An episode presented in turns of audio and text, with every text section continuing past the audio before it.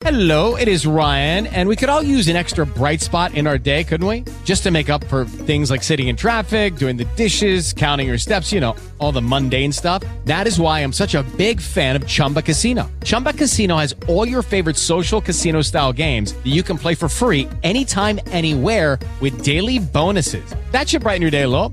Actually, a lot. So sign up now at chumbacasino.com. That's chumbacasino.com. No purchase necessary. VGW Group. Void were prohibited by law. See terms and conditions. 18 plus. Os Correios serão privatizados até o fim de 2022, quando termina o mandato do presidente Bolsonaro? Os Correios é uma prioridade do governo.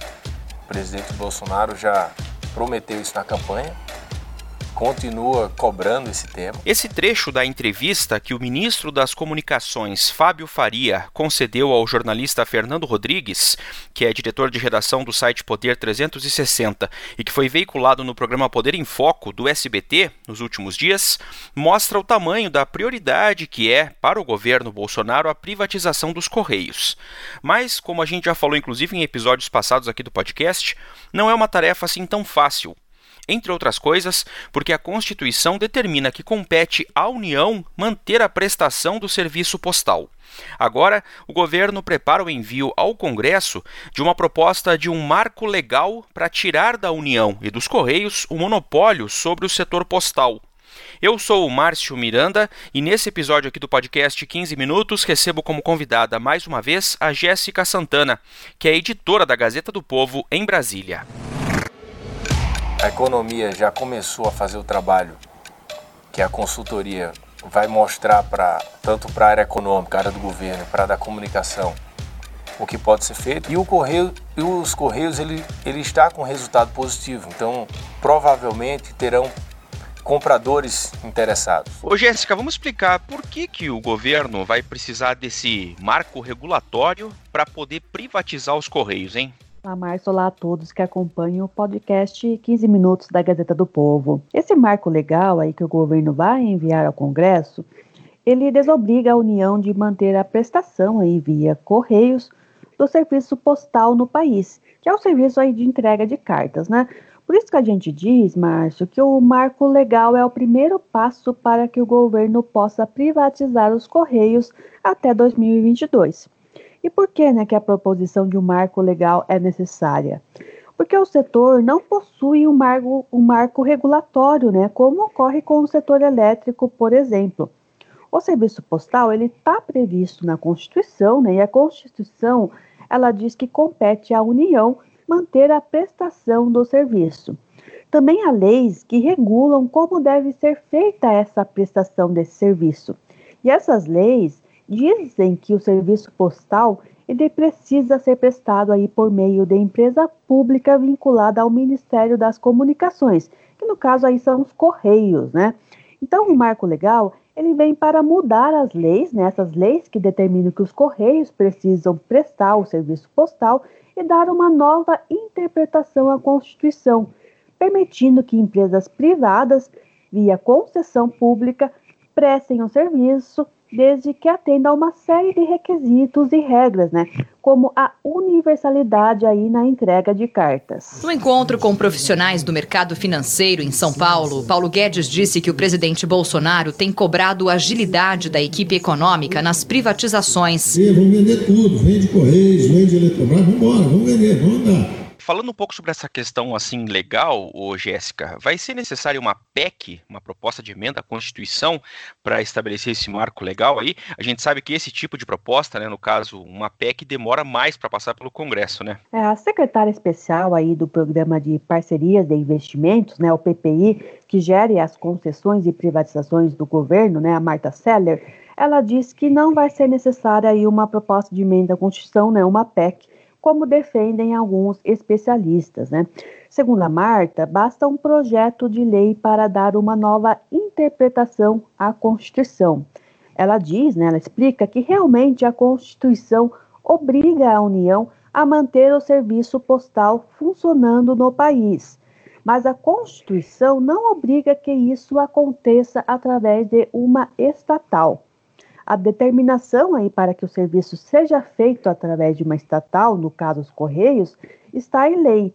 Então, por isso, aí, segundo o governo, segundo a secretária Marta Seller, basta um projeto de lei para modificar é, essa previsão de que uma estatal deve prestar o serviço. E o marco regulatório vem aí para dar uma nova interpretação à Constituição, né, garantindo que empresas privadas possam manter o serviço funcionando como manda a Carta Magna. E eu, particularmente, sou a favor dessa interpretação de que cabe à União manter, não significa que a União está obrigada a prestar os serviços por meio de um braço estatal. Significa que o serviço postal ele tem que sim ser universalizado, ele tem que sim atender todas as regiões do país e hoje os correios atendem mais de 95% da população brasileira. Então, a empresa mais é, capilarizada, mais presente nos municípios do Brasil hoje, com mais de 95 mil colaboradores, com mais de 11 mil agências é, pelo país, com 18 bi de, de, de faturamento, então é uma empresa gigantesca, é, mas que a gente acredita que no seu formato público não consegue se modernizar na velocidade que esse setor demanda, não consegue fazer os investimentos na velocidade que o setor demanda. E qual é a estratégia do governo ao enviar um projeto de lei e não, e não uma PEC? É o que você comentou, né, Márcio? Tornar a aprovação do marco legal mais fácil. A gente lembra que uma PEC tem uma tramitação longa e precisa da aprovação aí de 3 quintos dos parlamentares em dois turnos de votação na Câmara e no Senado. Então, o governo queria realmente evitar o envio de uma PEC, porque correria e teria o risco né, de ser derrotado ao propor um marco legal via PEC. Então, a formação aí da secretária Marta Seller é que o governo vai enviar esse marco legal aí do setor postal, que é o primeiro passo para que o governo possa privatizar os Correios, o governo vai enviar isso via projeto de lei. Ela não deu uma data, mas disse que as discussões já estão correndo dentro do governo para poder fazer aí essa proposta de marco regulatório, Márcio. Então a gente acredita na possibilidade de abertura desse mercado para investimentos privados, para concorrência, é, mas isso passa por um marco legal necessariamente. Nós temos um projeto de lei que está em discussão, agora com a chegada do ministro Fábio Faria, nós estamos negociando e conversando bastante com ele sobre esse tema. Esperamos poder encaminhar esse projeto ao Congresso é, e, e, avançar com essa discussão que sabemos que é delicada, mas que acho que, se bem regulamentada, afasta muito dos preconceitos em relação à, à desestatização dos Correios. E o governo fala em data para conseguir finalmente privatizar a empresa, privatizar os Correios, Jéssica? Pois é, apesar da secretária não ter dito e não ter informado quando o governo vai enviar esse marco legal ao Congresso, o governo tem sim uma estimativa de quando quer privatizar os Correios. A previsão é privatizar os Correios até dezembro de 2021, né? A venda da estatal aí foi solicitada como prioridade pelo presidente Jair Bolsonaro, a equipe econômica e ao ministro Fábio Faria aí das Comunicações, já que Correios aí são uma estatal vinculada ao Ministério das Comunicações. Mas a agenda está avançando, acho que isso que é importante, entender as suas complexidades, entender que cada empresa está tendo um tratamento específico, mas a agenda avança, o ministro Guedes nos cobra muito e ele tem razão, porque é a agenda de racionalização do tamanho do Estado. E para a gente situar como é que está esse processo aí, os Correios eles já estão dentro do, dentro do programa de parcerias de investimentos, né? Que é o programa que faz os estudos e as avaliações, né, que é, para sobre uma possível privatização para avaliar qual que é o melhor caminho para estatal, qual que pode ser a melhor modelagem para privatizar uma estatal, né? E esses estudos aí serão feitos por consultorias especializadas que serão contratadas pelo BNDES. A expectativa é que o nome dessas consultorias saia em breve aí já no começo de agosto. Acho que até o final da semana que vem, no máximo a próxima, a gente já vai ter a seleção desses consultores especializados. Quem conduziu a seleção foi o BNDES, um processo de, de meses, para trazer bons consultores para é, fazer os estudos de viabilidade dessa desestatização. Então, contemplando tanto aspectos de alternativas de desenhos para essa desestatização, quanto aspectos relativos a, ao patrimônio dessa empresa, é, seus passivos, avaliações econômico-financeiras importantes que têm que ser feitas. Então, a gente está avançando com essas duas frentes. Paralelamente aí a esses estudos que já é, serão contratados, aí o BNDES já tem autorização para contratar esses estudos, paralelamente o governo também deve encaminhar aí o projeto do marco regulatório ao Congresso para quebrar o, o monopólio aí dos Correios sobre o setor postal. Então, uma vez aprovado esse projeto, aí o governo pode concluir os estudos, definir qual é, a, qual é a melhor modelagem de privatização para os Correios e fazer, é, encaminhar né, o edital, a proposta ao, ao TCU para aprovação e tendo o aval do Tribunal de Contas, ele pode, enfim, fazer a privatização dos Correios. O caminho parece longo, mas o governo está bem confiante que vai conseguir fazer tudo isso até 2021 de positivo, tem indicação aí que o presidente Bolsonaro está realmente disposto a fazer essa privatização, acelerar essa privatização, conseguir fazer tudo isso até 2021, né? Porque essa seria uma das maiores privatizações do governo Bolsonaro caso ela realmente aconteça, né, Márcio? É, como se diz popularmente, tem chão pela frente ainda aí para conseguir privatizar a empresa. Vamos lembrar também que você comentou, né, que o presidente Bolsonaro tem como uma das maiores privatizações, se vier a acontecer essa dos Correios, né? Lá no começo do governo, inclusive isso foi motivo da primeira queda de um presidente dos Correios, né? O então presidente acabou caindo depois que fez discursos aí meio contrários à privatização da empresa e aí acabou sendo tirado do cargo. Então, faz tempo já que essa é, é uma ideia do governo Bolsonaro privatizar os Correios. O presidente Jair Bolsonaro disse que vai demitir o presidente dos Correios, o general Juarez Aparecido de Paula Cunha, por ele ter se comportado como sindicalista. Segundo o presidente, a exoneração deve ser publicada nos próximos dias e se deve à ida do presidente da estatal à Câmara dos Deputados a convite de partidos da oposição. Para Bolsonaro, Juarez se comportou como um sindicalista na ocasião ao posar para fotos com deputados de esquerda e também por ter afirmado que não, haver, não haveria privatização nos Correios, ao contrário do que pretende o governo. Ô, Jéssica, para a gente fechar, já que a gente está falando aqui de privatização, né, no caso dos Correios, é fato que a questão das privatizações, essa parte aí da, da política econômica, ainda não avançou tanto no governo Bolsonaro, pelo menos não tanto quanto gostaria o ministro Paulo Guedes. A pandemia vai atrasar mais ainda toda a situação? Como é que está o calendário de privatizações previsto pelo governo, hein, Jéssica? É, já atrasou, né, Márcio? A gente, ah, o país teve que parar, né, em 2000 eh, e 20 agora para poder realmente fazer as ações aí necessárias de combate ao Covid e aos seus efeitos na economia, né?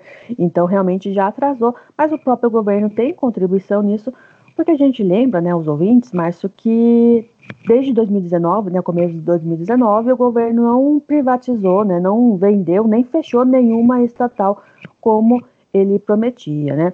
Então, para 2020, aí, com a pandemia, acabou paralisando o primeiro semestre, a previsão é que agora, no segundo semestre, o governo é, feche a Ceitec e privatize a Ingea, somente essas duas estatais, né?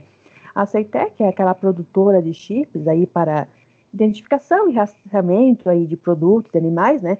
E ela ficou conhecida aí pela produção do chamado chip do boi, né?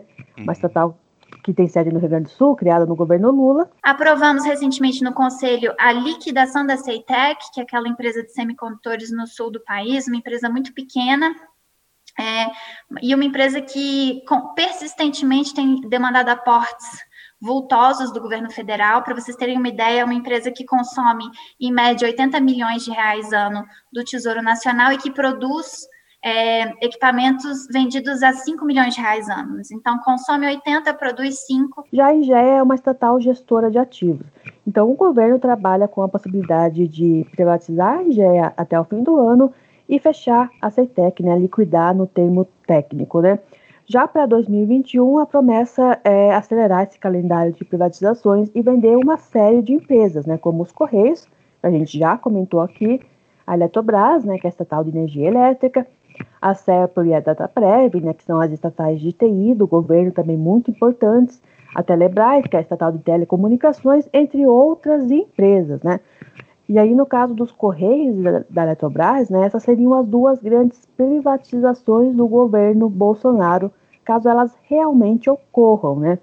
Tanto que os Correios e a Eletrobras são consideradas joias da coroa, ou seja, né, as maiores e mais atrativas estatais do governo federal. O presidente da Câmara defendeu que a Eletrobras seja vendida rapidamente. É importante mostrar que os recursos necessários para o sistema Eletrobras está sendo retirado dos investimentos em educação, dos investimentos em saúde, dos investimentos em infraestrutura. No caso da Eletrobras, o governo está mais otimista ainda. O governo espera que o, que o Congresso aprove neste ano né, o projeto que autoriza a venda da estatal. Esse projeto já foi enviado em novembro de 2019 à Câmara e o governo agora espera que, com, é, com o Congresso voltando às suas, atividades normais, aprove aí esse projeto que autoriza a venda da estatal. E o governo quer fazer a capitalização aí da Eletrobras até março do ano que vem, seria a primeira grande privatização do governo Bolsonaro, encerrando em 2021 aí com os Correios, né? E por que, que o governo quer concentrar né, esse calendário de privatizações em 2021? As pessoas podem estar perguntando. A gente lembra, né, Márcio, que primeiro porque o governo prometeu e até agora não fez nada. Teve um pouco da culpa da pandemia, mas teve também a própria demora, porque em 2019 o governo não conseguiu privatizar nem fechar nenhuma empresa, tanto por divergências internas, questões políticas, quanto também é, pela pró pelos próprios entraves. Né? A gente lembra que para privatizar uma empresa não é de uma hora para outra, isso exige, muitos estudos, exige, existe, exige aprovação do Congresso, em alguns casos, e aval do TCU, então é um processo realmente que demora meses. E segundo, porque 2020 é um ano de eleições, então dificilmente alguma venda seria feita, né, já que é muita, uh, já que a privatização não é um tema aí de consenso e há muita resistência dos servidores públicos. Então, a expectativa do governo, Márcia, é que quase todas as privatizações fiquem para o ano que vem. Nesse ano, fechar a CETEC e privatizar a INGE, que é uma gestora de ativos, e aí fazer a grande parte das privatizações no ano que vem, principalmente dos Correios e da Eletrobras. A gente vai seguir acompanhando nessa promessa, mais uma promessa aí do governo, aqui no podcast 15 Minutos e na Gazeta do Povo, Márcio. Com certeza vamos acompanhar esse calendário aí. Jéssica Santana, direto de Brasília, obrigado por participar mais uma vez aqui do 15 Minutos. Até a próxima. Obrigada, Márcio. Até a próxima. Terminando aqui mais esse episódio do 15 Minutos, podcast da redação da Gazeta do Povo. Durante a minha conversa com a Jéssica Santana, você ouviu trechos de reportagens que foram veiculadas pelo SBT, pela TV Bandeirantes e também pela Record News. E ainda ouviu trechos de uma live que foi transmitida pelo Instituto Brasiliense de Direito Público, da qual participou a Marta Cellier, que é a secretária especial do PPI, o Programa de Parcerias de Investimento do do governo federal. Eu lembro que o 15 Minutos conta com a participação da Maria Escrocaro e também da Jennifer Ribeiro na produção, a montagem é do Leonardo Bestloff e a direção de conteúdo do Rodrigo Fernandes. Eu sou o Márcio Miranda e agradeço muito a sua companhia. Até mais! Lucky Land Casino asking people what's the weirdest place you've gotten lucky? Lucky? In line at the deli, I guess? Aha, in my dentist's office. More than once, actually. Do I have to say? Yes, you do. In the car before my kids' PTA meeting. Really? Yes. Excuse me, what's the weirdest place you've gotten lucky? I never win and tell. Well, there you have it. You can get lucky anywhere playing at LuckyLandSlots.com. Play for free right now. Are you feeling lucky? No purchase necessary. Void where prohibited by law. 18 plus. Terms and conditions apply. See website for details.